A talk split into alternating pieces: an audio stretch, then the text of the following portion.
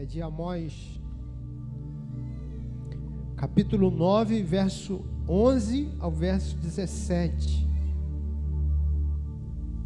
Amém? Quantos acharam? Diga amém. Ele diz assim: Naquele dia levantarei o tabernáculo caído de Davi, repararei as suas brechas, e levantando das suas ruínas, restaurá-lo-ei como fora nos dias da antiguidade, para que possuam o restante de Edom e todas as nações que são chamadas pelo meu nome, diz o Senhor, que faz essas coisas. Veja que a Bíblia diz: é o Senhor que faz essas coisas. Eis que vem dias, diz o Senhor, em que o que lavra segue logo ao que ceifa, e o que pisa as uvas ao que lança a semente. Os montes destilarão mosto, e todos os outeiros se derreterão mudarei a sorte do meu povo de Israel. Reedificarão as cidades assoladas e nelas habitarão, plantarão vinhas e beberão seu vinho, farão pomares e lhes comerão fruto, plantá-los-ei na sua terra, e dessa terra que lhes dei, já não serão arrancados, diz o Senhor teu Deus. Aleluia. Mas Leia comigo, essa é uma promessa a Israel, mas é uma promessa também que, que vale para a igreja, amém? O que diz o verso 13, irmãos? Diz assim: Eis que vem dias, diz o Senhor, em que o que lavra segue logo ao que ceifa. O que, que significa isso? É que enquanto alguém está ali colhendo, aliás, alguém está ali já ah, lavrando, alguém está colhendo. A, a coisa é tão rápida, entendeu? É isso que está dizendo aqui. Está tão acelerado que enquanto que lavra, o outro já está colhendo. Ao que pisa as uvas, ao que lança semente. Então a, a uva está sendo colhida e sendo transformada lá em, em suco, em vinho, e o outro já está já está semeando.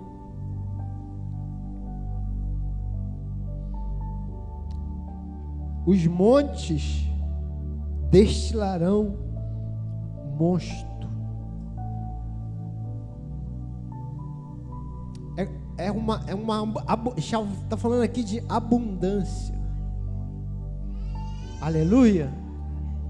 Você recebe isso aí, irmão?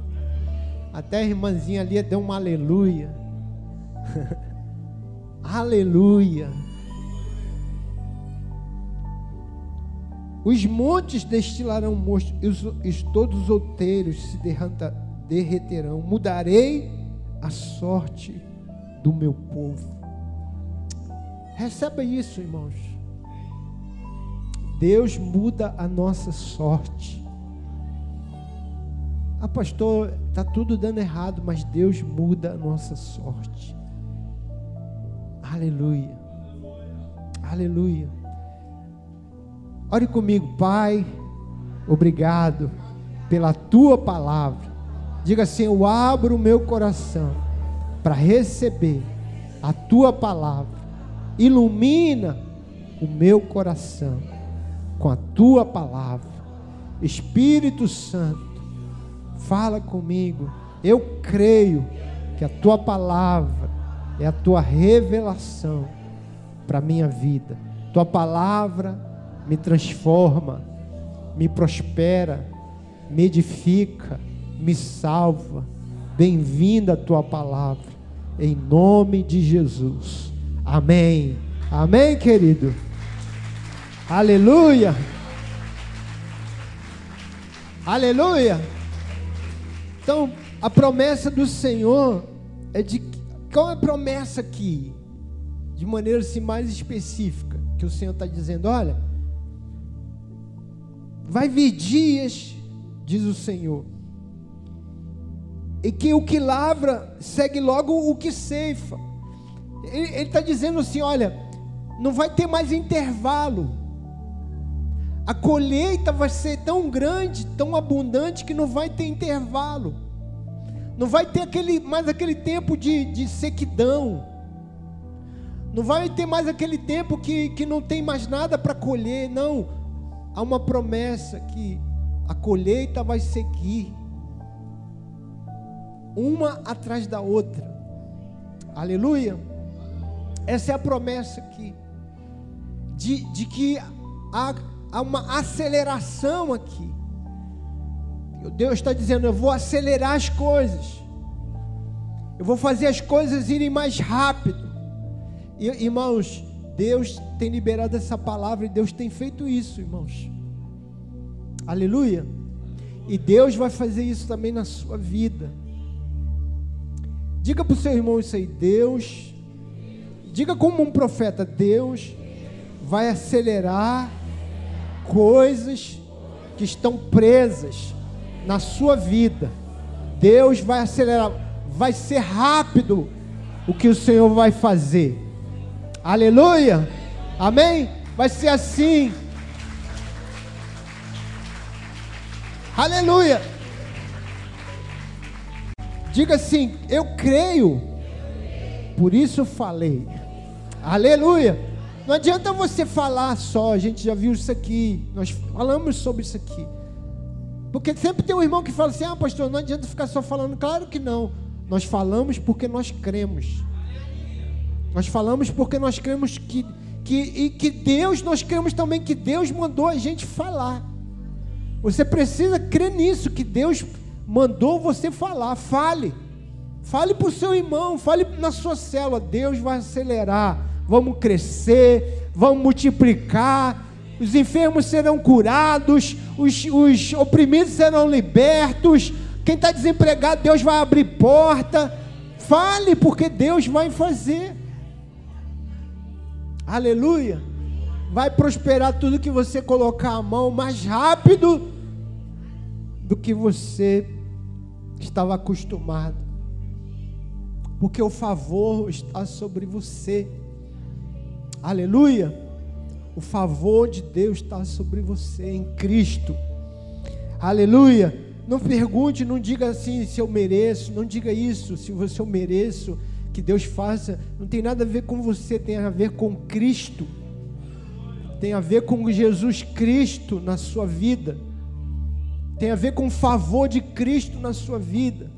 Não tem, ai pastor, e o que, que eu vou fazer? Eu tenho que fazer algum sacrifício? Não, Cristo fez um sacrifício na cruz do Calvário por você. O que, que eu tenho que fazer então? Você precisa se firmar em fé.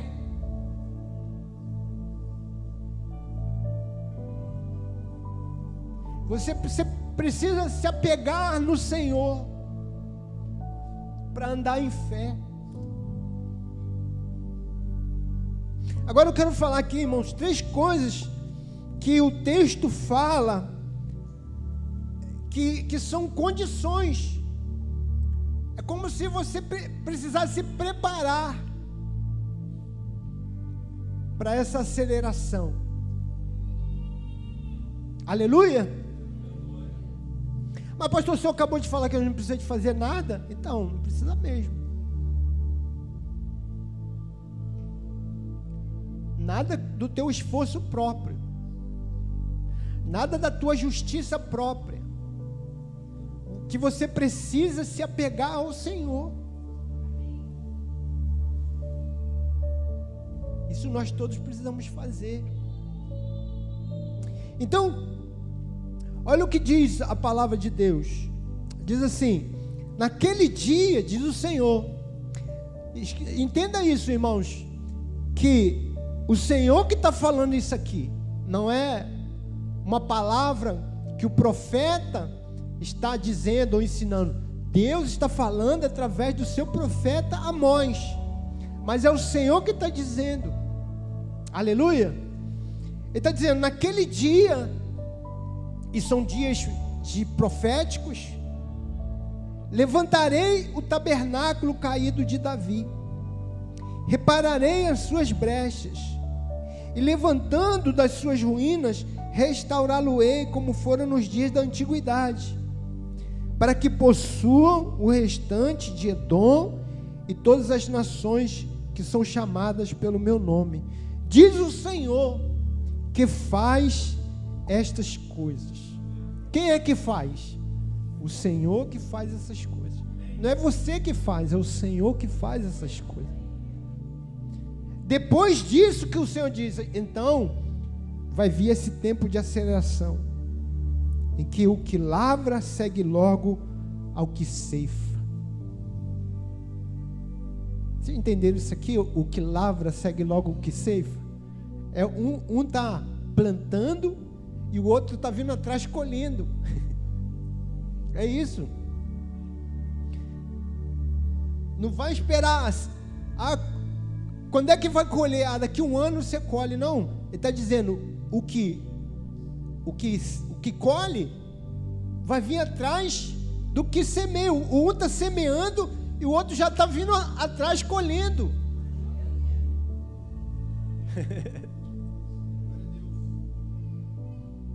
Por quê? Porque é sobrenatural. O normal seria esperar meses, anos, mas o Senhor disse: vai vir dias em que o que lavra segue logo ao que se. O que? lavra segue logo ao que ceifa. Amém? Pega isso aí, irmão. Fala, eu pego isso aí, pastor. Eu pego.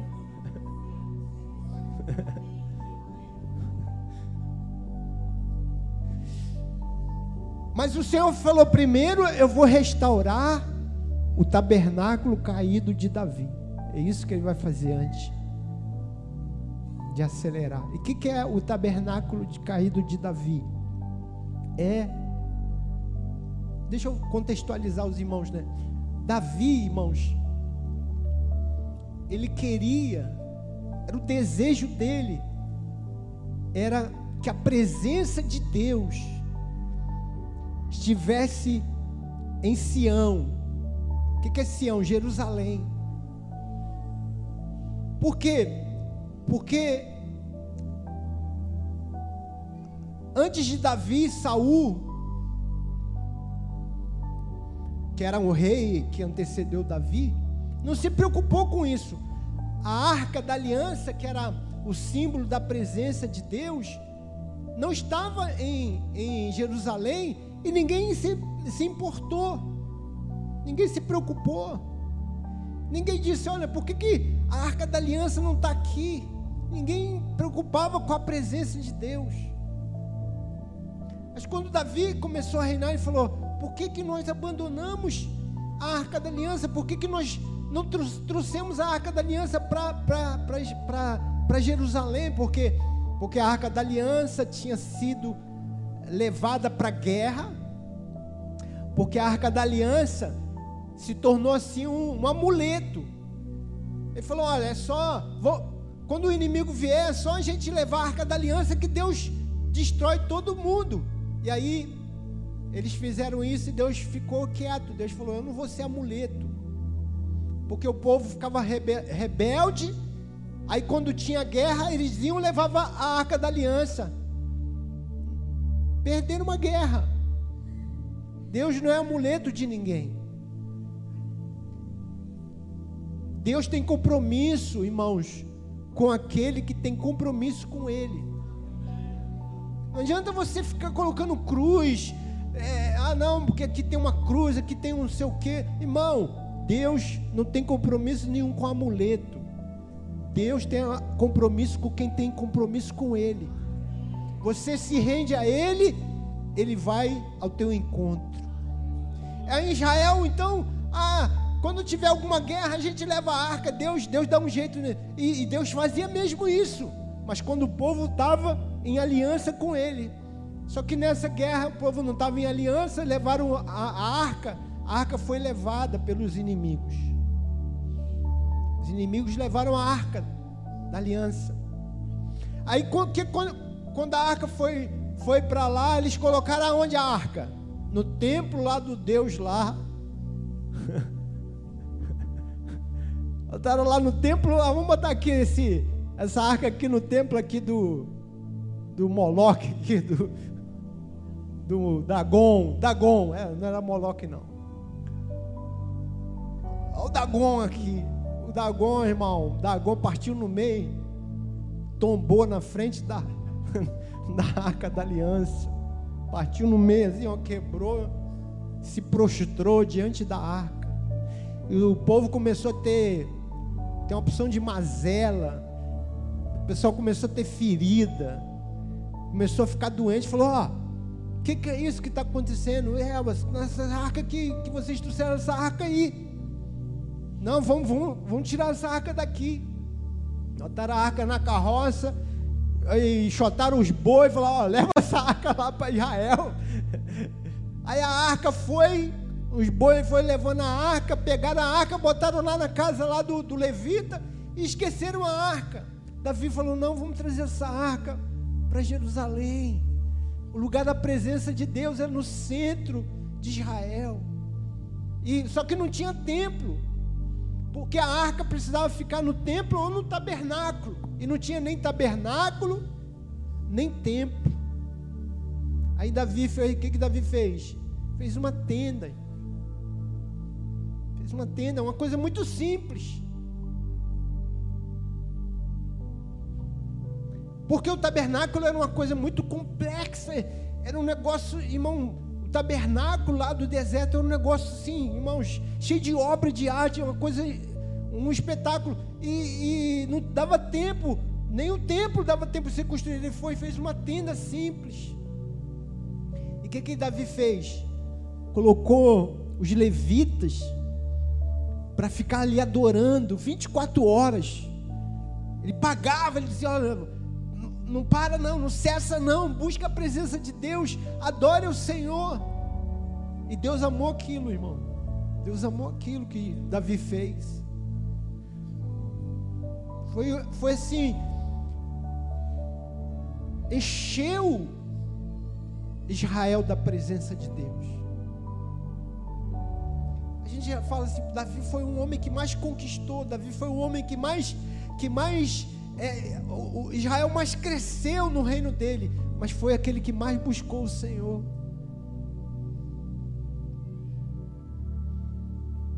E um dia o Senhor disse assim, Amós, através de Amós, eu quero restaurar o tabernáculo caído de Davi. Ele não estava falando daquela tenda, ele estava falando de quê? Ele estava falando que Ele quer restaurar esse amor em nosso coração, pela presença dEle. É isso que Davi tinha, ele amava, ele queria, ele desejava a presença de Deus. Quando nós amamos a presença de Deus, como nós desejamos a presença de Deus, irmão, ele vem, o Senhor vem, o Senhor abençoa, o Senhor te favorece, o Senhor te supre. A bênção da aceleração, ela vem depois que você começa a buscar a presença de Deus. Busca a presença de Deus. Ame a presença de Deus. Você, irmãos, deixa eu falar com você. Quando você, quando você clama, quando você, por exemplo, você vem aqui no culto, a gente fala tanto, irmão, falta o culto não, porque você, você entra na presença de Deus. Ah, pastor, não, mas a gente está sempre na presença de Deus. Irmão, escute, existe a presença manifesta de Deus. Deus é onipresente. Deus é onipresente. Você está no ônibus, você está no trem, você está no trabalho. Deus, você está na presença de Deus de verdade. Mas para você desfrutar da presença dEle, você precisa ter esse momento. É, é diferente, Jesus disse: entra no teu quarto, fala com teu pai em secreto. E ele que vê em secreto, ele que ouve em secreto, ele vai te recompensar. Aí eu posso orar em qualquer lugar. Eu posso orar no tempo, posso, posso orar andando na rua, posso. Mas quando você entra no quarto sozinho, você experimenta de, um, de uma presença mais, vamos dizer, mais, uma, uma, uma relacionamento mais, mais íntimo, é isso? Mais especial, mais profundo.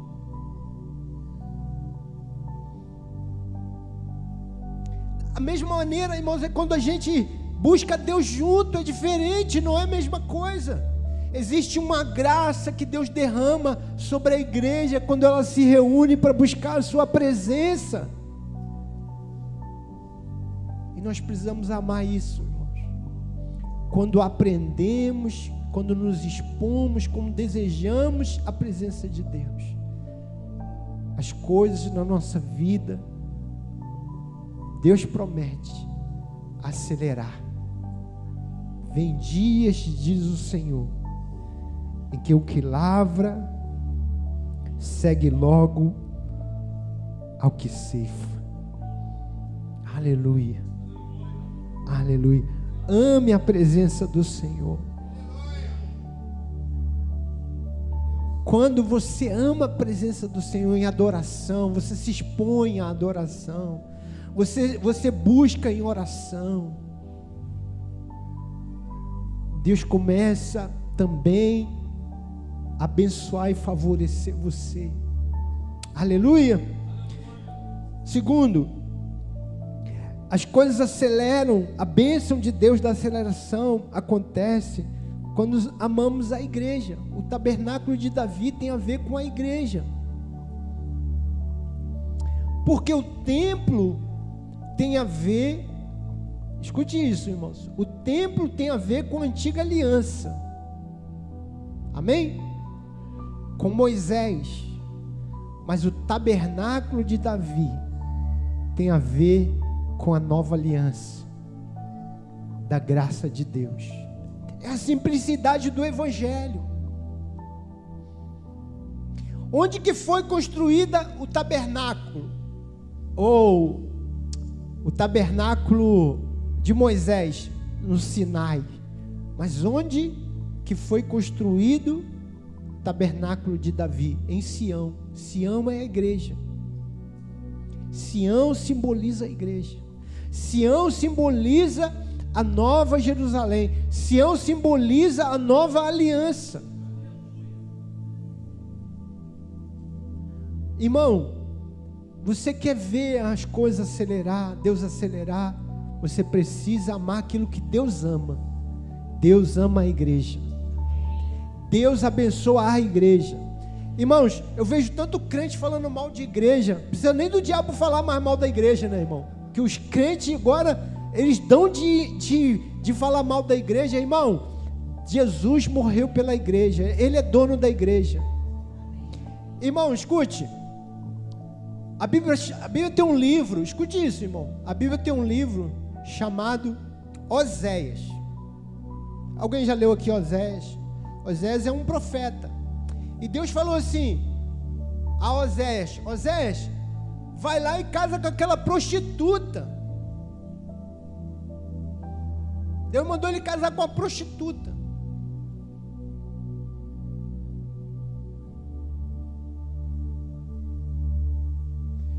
E quem é que simbolizava aquela prostituta? O, meu povo. Essa prostituta representa o meu povo. Ah, naquela época era Israel, mas ela simboliza também a igreja. Ela simboliza a igreja. Cria nisso, irmão. Oséias é Deus. Deus não se preocupa, irmãos, com quem que ele vai casar, porque ele tem poder para mudar. Ele tem poder, ele tem poder para purificar. Pode vir. Deus fala, pode vir prostituta, pode vir ladrão, pode vir o que for, porque Deus tem poder para transformar. Deus tem poder para purificar. Então, não adianta você ficar falando mal de igreja. Porque ela pertence a Jesus. Ah, mas aquela igreja ali tão corrupta, irmão. Ali tem alguém que crê em Cristo. Então, Jesus morreu por ela. Não importa, ah, o pastor é corrupto, não importa. Se ali tiver alguém que crê em Jesus, Jesus é o Senhor da vida dela. Jesus morreu por ela. Irmão, não fale mal da igreja, seja de que igreja for, porque a igreja foi comprada pelo sangue de Cristo. Ah, pastor, mas eles fazem muita coisa errada, irmão. Você, nós podemos falar, nós podemos criticar uma mensagem, uma doutrina errada, isso nós podemos fazer. Nós podemos dizer, olha, que esse pastor falou é uma heresia, que esse pastor falou é uma mentira. Nós podemos fazer isso, mas não critique a igreja, porque a igreja pertence a Cristo. Não tem dono, igreja não tem dono, não é a igreja do bispo tal, não é a igreja do pastor tal. A igreja foi comprada pelo sangue de Cristo. A igreja não tem dono. A igreja só tem um dono melhor. Aquele que comprou. Quem comprou? Jesus Cristo. Com seu sangue. Então, quem vai julgar? Jesus vai julgar. Se estão, estão fazendo coisa errada, o Senhor da igreja vai julgar. Ele vai julgar. Eu não vou julgar, eu não vou condenar, mas um dia o Senhor vai, o dono o Senhor vai julgar todas as coisas. Mas Ele ama a igreja, irmãos. E nós devemos amar também. Nós devemos amar a igreja. Ame a igreja do Senhor. Aleluia. Amém. Terceiro, ame os perdidos.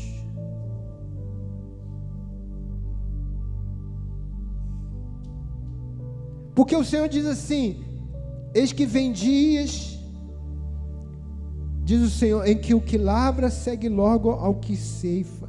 Mas, ele diz: Eu vou restaurar o tabernáculo de Davi.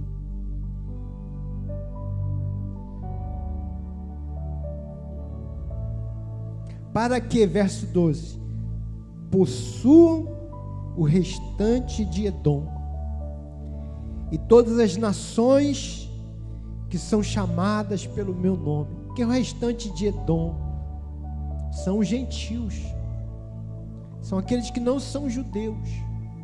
Todos nós aqui, todas as pessoas que você vê incrédulo, são o restante de Edom. Jesus ama, irmãos. Jesus ama essas pessoas. Você olha assim, a pessoa às vezes xinga cansado de ouvir bobagem, as pessoas é, blasfemando, mas Deus ama. Eu sei, irmãos, que a gente fica, você fica irado, você quer ser o profeta Elias, né? Você quer, você quer mandar fogo na cabeça deles. Você fala, Deus, eu agora me dá um som de Elias, manda fogo sobre eles. Mas o Senhor Jesus disse: Nós não somos desse espírito. Nós não vemos aqui para condenar ninguém. Jesus disse: Eu não vim para condenar, eu vim para salvar o que se havia perdido.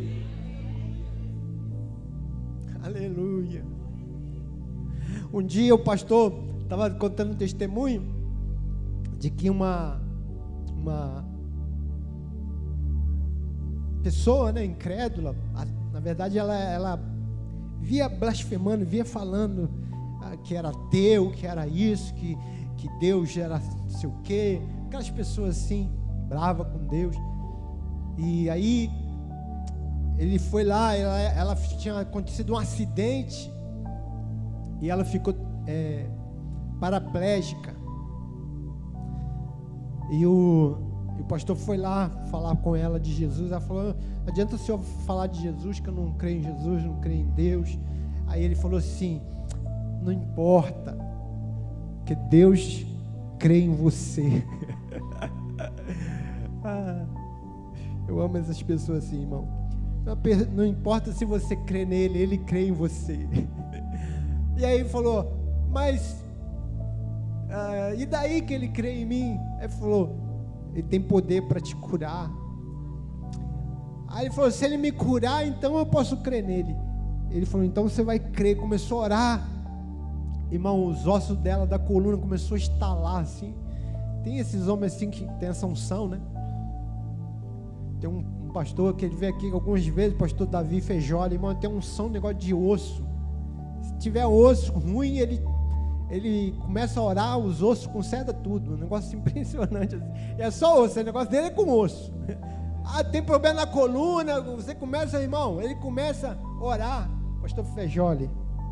Irmão, estava com problema aqui, estava fazendo pilates. tava chique, irmão, tava fazendo pilates. Irmão, tava nem conseguindo dirigir de tanta dor que eu senti aqui, ó. Aí ele veio aqui, eu falei, ah, vai ser uma benção ele vir aqui. Ele veio aqui, irmão, comecei, comecei a se abanar igual que fosse voar. Comecei a fazer assim, ó. E ele orando, ele ora assim.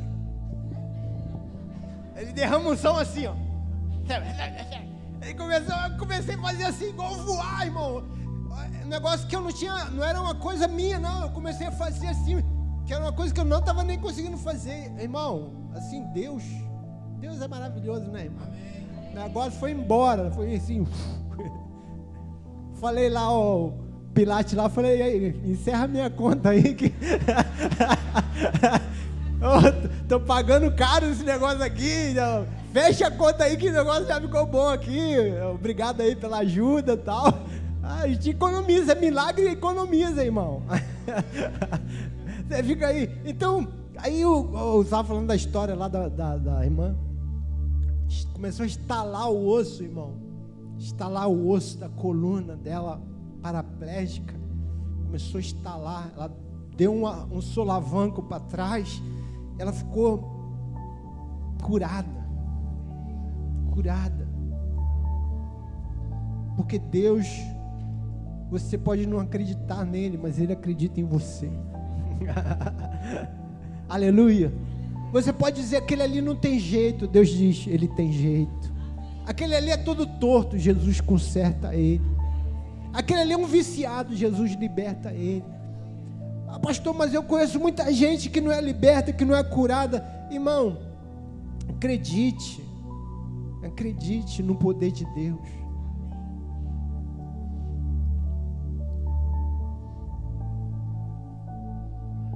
Acredite no poder de Deus. Existe mesmo, irmãos, pessoas que nunca é, dão um braço a torcer, dura de coração. Existe. Existe homem arrogante, existe. Existe mulher arrogante, existe. Mas não existe ninguém, eu não acredito nisso, irmãos, que não seja alvo do amor de Deus. Não existe ninguém nessa terra que Deus não queira transformar a vida dele. Aleluia. Então ame Jesus. Ele, ele veio para os, os cativos, aqueles que estavam é, em cativeiro, preso, cego. Ele veio para libertar os cativos. Então ame os cativos. Ame os perdidos. Ame a presença de Deus. Ame a igreja. Ame o que Deus ama. E o Senhor vai cumprir essa palavra em sua vida. Eis que vem dias, diz o Senhor, em que o que lavra segue logo ao que ceifa. Amém? Receba em nome de Jesus, amém? Essa palavra. Aleluia.